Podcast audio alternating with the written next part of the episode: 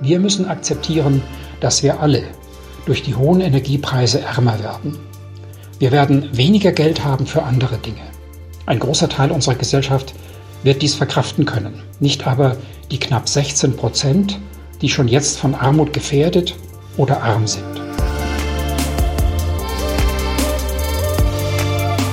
Mit Herz und Haltung.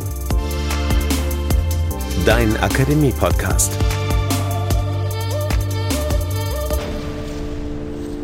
Energiekrise, Krieg und Inflation. Anfragen zur Zeitenwende an die christliche Ethik.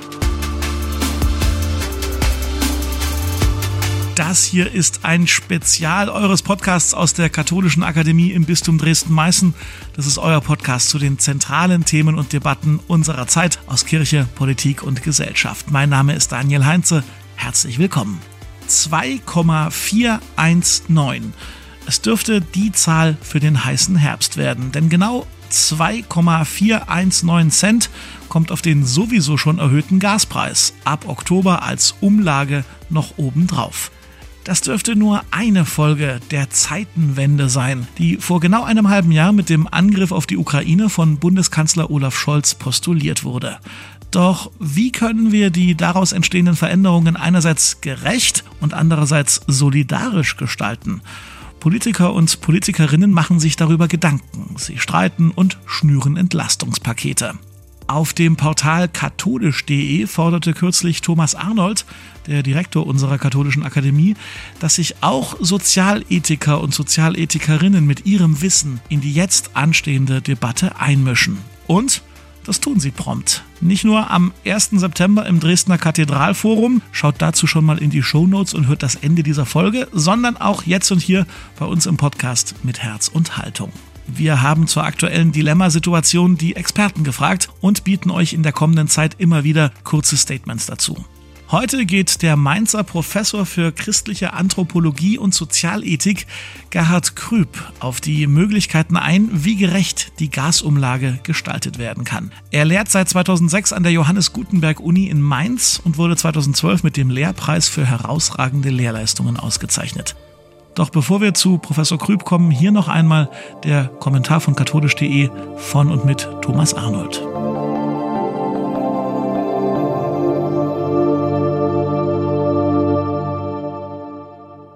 Die Social Media Timelines sind voll von Sommer, Sonne, Strand und Meer.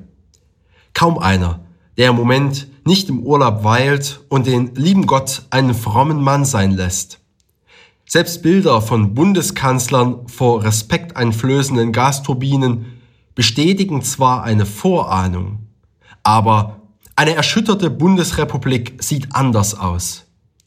Und das, obwohl an den Grenzen Taiwans unser Verständnis von Globalisierung und dem Wirtschaftskumpel China wackelt.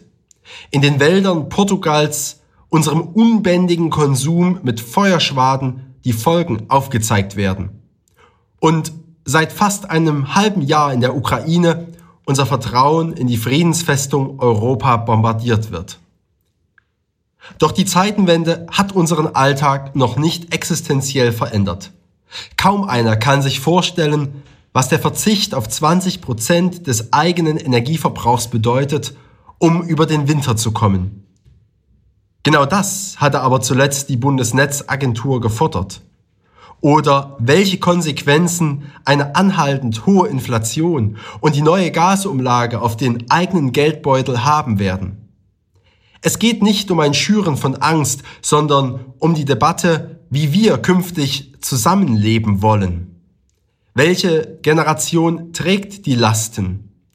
Welchen Dienst muss der Einzelne für alle leisten? Wie verhindern wir ein Anwachsen der Armut? Und wie behalten wir im Dilemma die Schöpfung angemessen im Blick? Es geht um Gerechtigkeit, Solidarität und Nachhaltigkeit. Genau. Diese großen Begriffe der christlichen Sozialethik. Zuversicht geben sie aber nicht automatisch. Sie brauchen eine Übersetzung ins Hier und Heute.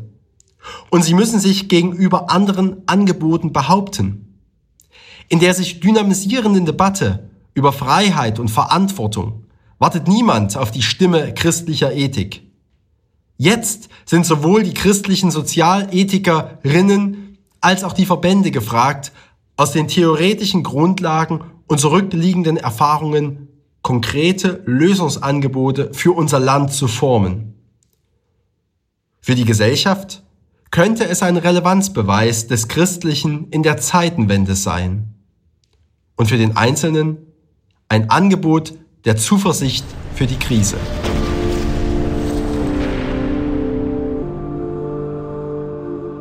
Soweit also der Standpunkt von Thomas Arnold und hier nun das versprochene Statement von Sozialethiker Gerhard Krüb aus Mainz. Welche Entlastungen der Bürgerinnen für die gestiegenen Gaspreise sind gerecht? Wo sind die Grenzen gerechten Handelns in dieser Situation? Zunächst sollten wir uns klar machen, wovon die meisten Sozialethikerinnen in wirtschafts-, umwelt- und sozialethischen Fragen ausgehen. Sie orientieren sich nämlich am Modell einer ökologischen Marktwirtschaft. Was ist damit gemeint? Dem Marktmechanismus wird eine wichtige Rolle zugeschrieben, indem die Preise Knappheiten anzeigen und Anreize darstellen zu sparen, mehr zu produzieren oder auf andere Produkte auszuweichen, sodass Angebot und Nachfrage wieder ins Gleichgewicht kommen. Sozial ist diese Marktwirtschaft, weil soziale Risiken abgefedert werden, weil auch Menschen, die nicht arbeiten können, am gesellschaftlichen Leben in menschenwürdiger Weise teilhaben müssen und weil sich der Staat um die Daseinsvorsorge und öffentliche Güter kümmern muss. Zusätzlich muss die ökologische Marktwirtschaft dem Prinzip der Nachhaltigkeit entsprechen. Das erfordert einen großen Transformationsprozess in Richtung erneuerbarer Energien, um die Erderwärmung zu bremsen. Deshalb könnte die Verteuerung von Erdgas auf den ersten Blick ein Segen sein. Sie beschleunigt nötige Veränderungen, die bisher zu schleppend verlaufen. Umweltökonomen sagen, dass die beste Methode für diese Transformation eine CO2-Bepreisung ist. Es muss Geld kosten, die Atmosphäre mit klimaschädlichen Gasen zu belasten, so dass es sich lohnt, auf andere Energieträger umzusteigen. Damit die höheren Kosten von den ärmeren Haushalten verkraftet werden, und die sozioökologische Transformation Akzeptanz findet, muss es freilich eine Entlastung geben. Bisher dachte man dabei an eine monatliche Pro-Kopf-Pauschale, die den Anreiz zur Einsparung fossiler Energie aufrecht erhält. Die Reduktion der Gaslieferungen durch Russland und der drohende Komplettausfall haben nun die Preise in die Höhe schnellen lassen. Wenn wir die soziale Marktwirtschaft in der jetzigen Situation ernst nehmen, dann muss auf jeden Fall für alle Menschen eine für ein soziokulturelles Existenzminimum notwendige minimale Menge an Gas zur Verfügung stehen. Der Notfallplan Gas wird dies voraussichtlich gewährleisten können, wenn es gelingt, etwa 20 Prozent Gas zu sparen. Wie aber sind die finanziellen Lasten zu verteilen, die ja nicht nur durch höhere Gaspreise, sondern auch durch höhere Nahrungsmittelpreise entstehen? Da wird es kompliziert. Sicherlich wird der Staat nicht alle höheren Belastungen kompensieren können. Man muss sich ja klar machen, wenn der Staat den Bürgerinnen finanziell unter die Arme greift, sind es letztlich doch wieder die Bürgerinnen selbst, die dafür aufkommen müssen. Wir müssen akzeptieren, dass wir alle durch die hohen Energiepreise ärmer werden. Wir werden weniger Geld haben für andere Dinge. Ein großer Teil unserer Gesellschaft wird dies verkraften können, nicht aber die knapp 16 Prozent, die schon jetzt von Armut gefährdet oder arm sind. Ganz sicher müssen die nötigen Entlastungen so konstruiert werden, dass die hohen Preise weiterhin einen wirksamen Anreiz setzen, weniger Gas zu verbrauchen. Deshalb wäre eine allgemeine Preisdeckelung durch staatliche Subventionen der falsche Ansatz. Auch die Senkung der Mehrwertsteuer für alle Gaskunden auf den reduzierten Satz von 7% halte ich für falsch, denn sie mindert das Preissignal. Von ihr profitieren diejenigen, die besonders viel verbrauchen.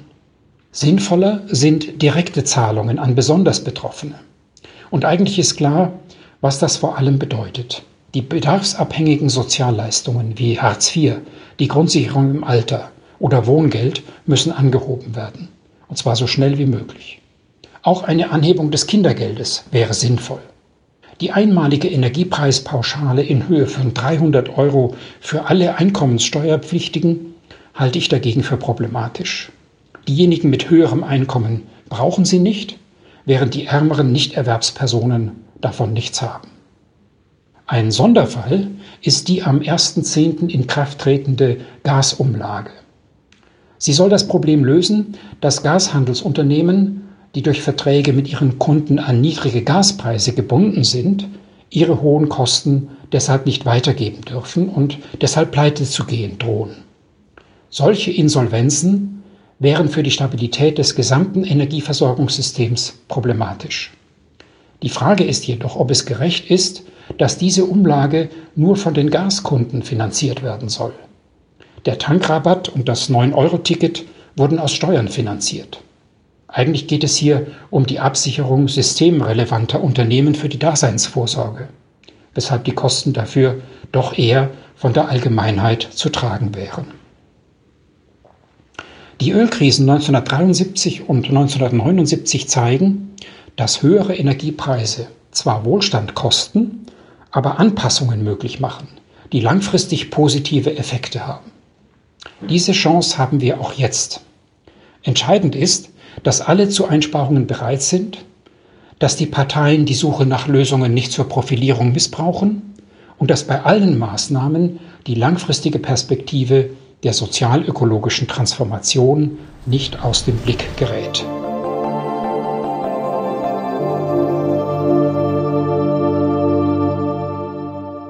Der Mainzer Sozialethiker Gerhard Krüb im Podcast mit Herz und Haltung. Sozialethische und gesellschaftlich relevante Themen greifen wir als katholische Akademie natürlich nicht nur hier im Podcast auf, sondern immer wieder auch vor Ort in den fünf Foren der Akademie in Sachsen. Zum Auftakt des Herbstprogramms 2022 laden wir euch herzlich nach Dresden ein. Am kommenden Donnerstag, am 1. September 2022, begrüßt Akademiedirektor Thomas Arnold den CDU-Bundestagsabgeordneten Ralf Brinkhaus und den Rottenburger Weihbischof Dr. Gerhard Schneider zum Gespräch rund um die aktuellen Preissteigerungen in Deutschland und einen solidarischen Umgang damit. Der Titel der Veranstaltung Inflation rauf, Wohlstand runter, die Geldentwertung und ihre sozialen Folgen. Herzliche Einladung zum Dabeisein und Mitdiskutieren. Alle Infos zu der Veranstaltung findet ihr auch zum Nachlesen in den Show Notes zu dieser Folge. Und natürlich gilt wie immer, mischt euch ein zu dem, was ihr hier bei uns hört, diskutiert mit über Instagram, Facebook oder über die Website der Katholischen Akademie lebendig-akademisch.de. Und um nichts zu verpassen, was wir euch hier auf diesem Kanal so anbieten, abonniert uns einfach im Podcast Player eurer Wahl. zum Gelingen dieser Folge beigetragen haben Jonathan Burger, Thomas Arnold, Falk Hamann, Emily Siegel und ich. Ich bin Daniel Heinze. Danke fürs Zuhören und bis zum nächsten Mal. Mit Herz und Haltung. Dein Akademie-Podcast.